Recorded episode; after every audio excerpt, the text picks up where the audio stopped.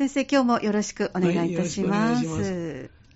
今月も子育てとかしつけの話をしてるんですけれども、えーすごい興味深いいろんなお話出てきます。ね、いろんなことを申し上げて、えーこんなささなさってるかもおお聞きになってる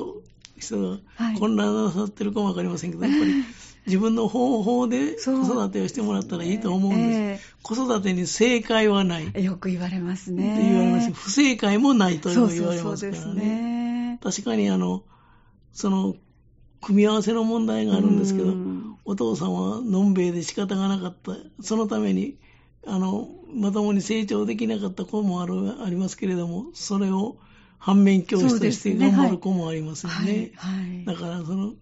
その子供と親との組み合わせ、あれお母さんがそこでどんな働きをしたかによって、微妙に変わってきますからね。ですね。非常に難しいということですよね。うん。だから、その、だらしのないお父さんから必ず、そのだらしのない子供ができるというんではなしに、立派になる子もあるし、はい。そのだらしのない子供を見てみたら大抵だらしのないお父さんが多かったという、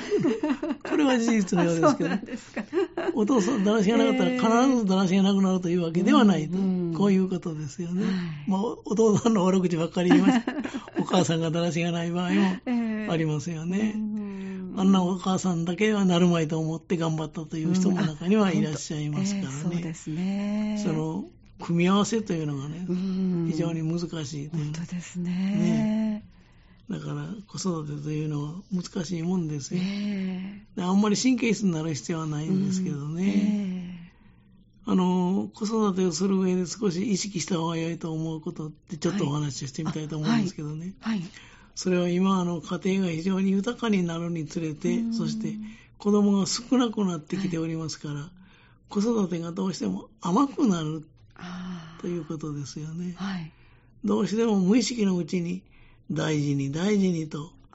可愛がる傾向に向かっているんではないかと思いますよね。うん。で、子供の成長にとって望ましいと思われる環境が、これもなんか微微妙なことですけども、かえって子供が人間としての力をつけることを難しくしているということもありますわ。うんたくましい子とか生活力のある子に育てるには、むしろ豊かでない環境の方がいいかもしれない。厳しい環境の方がいいかもしれない。劣った環境の方がいいかもしれない。という気がしますね。えそういう豊かでない環境とか厳しい環境とか劣った環境で育った子供の方がたくましくまた人間としての能力を大きく伸ばすことが多いような気もしますえね。うん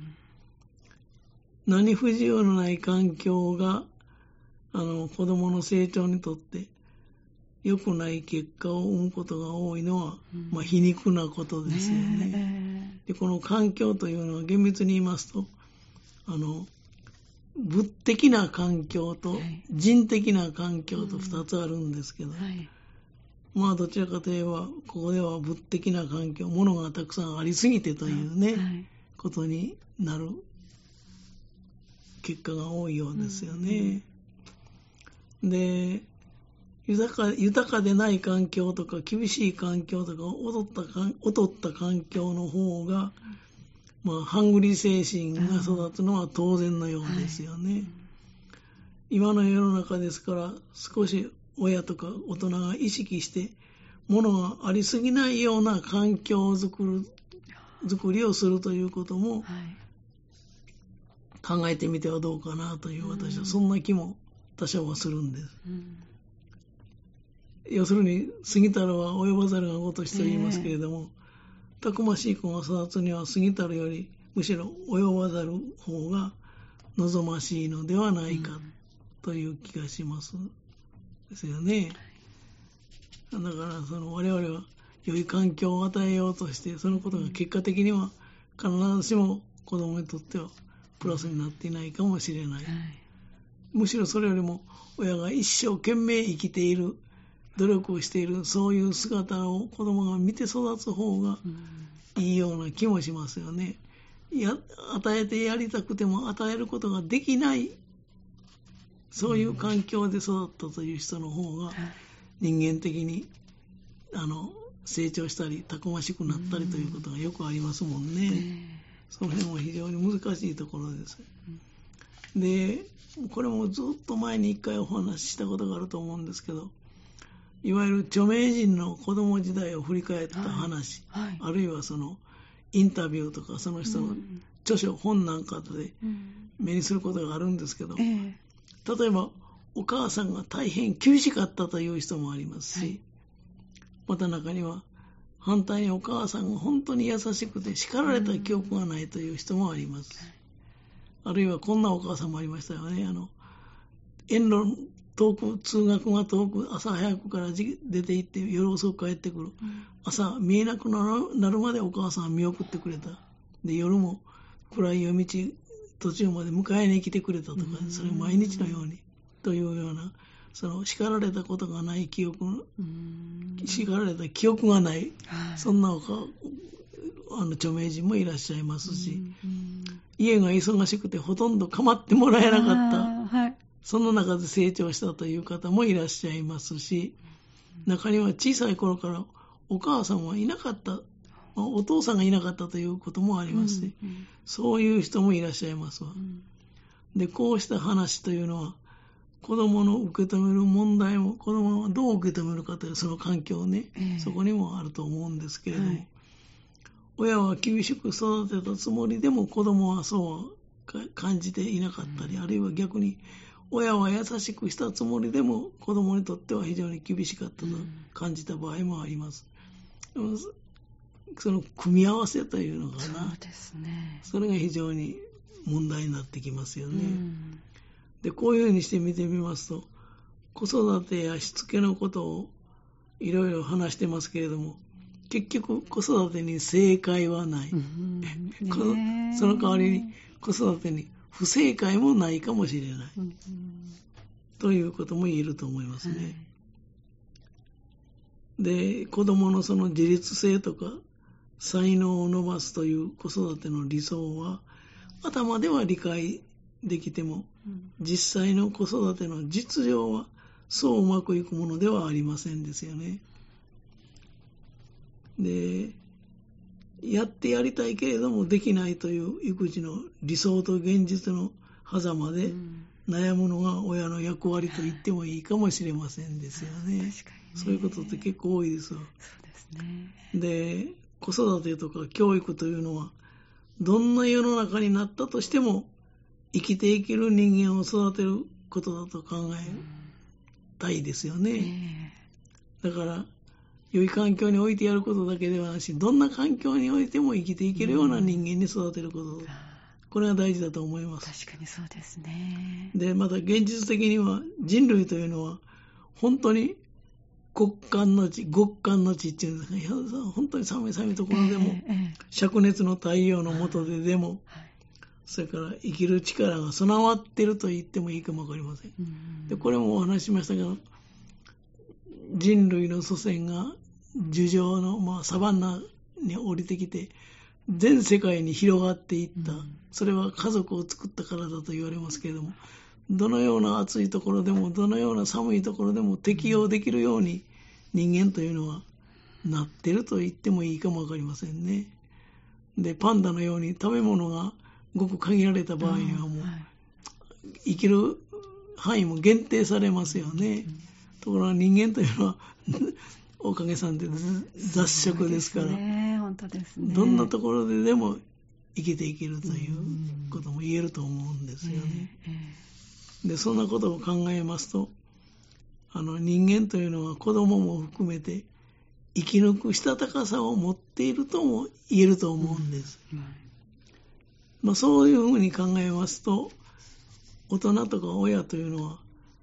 その生きる子供を含めて持っている生き抜く力を、したたかさというものを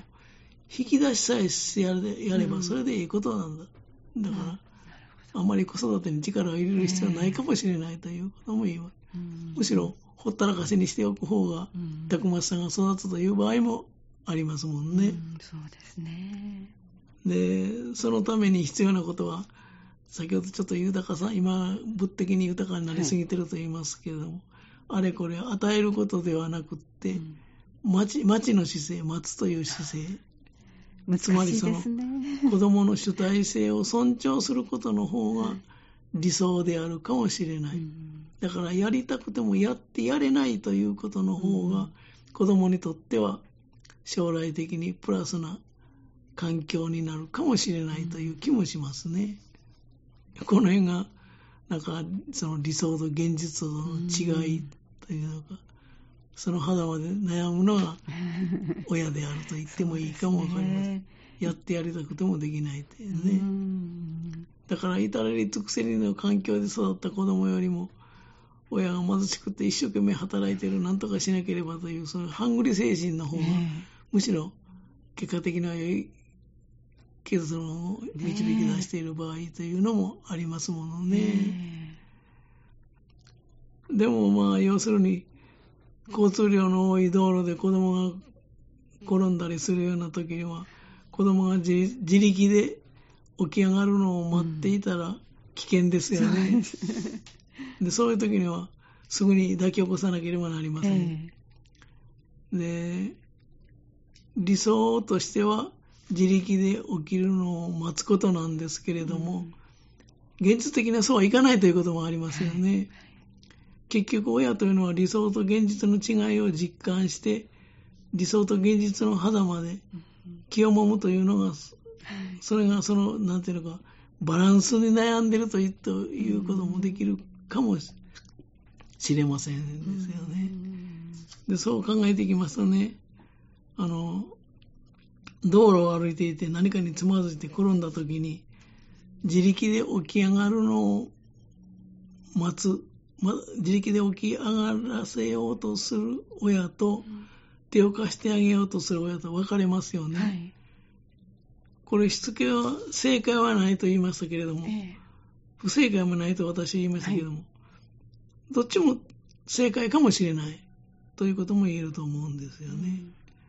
で、この話もちょっとややこしくなりますえので、はい来週続きではいしたいと思います。ちょっとわまだもう一遍来週繰り返してお話をさせていただきたい大と思います。切なところですね。はい。じゃあ来週もぜひよろしくお願いいたしますありがとうございました。この時間は港川短期大学元学長社会心理学ご専門の大前守先生のお話をお届けしてまいりました。そして大前守先生には毎月第4水曜日に豊かな第三の人生のすすめをお届けしております。今週その水曜日がやってまいります。ぜひこちらもお聞きください。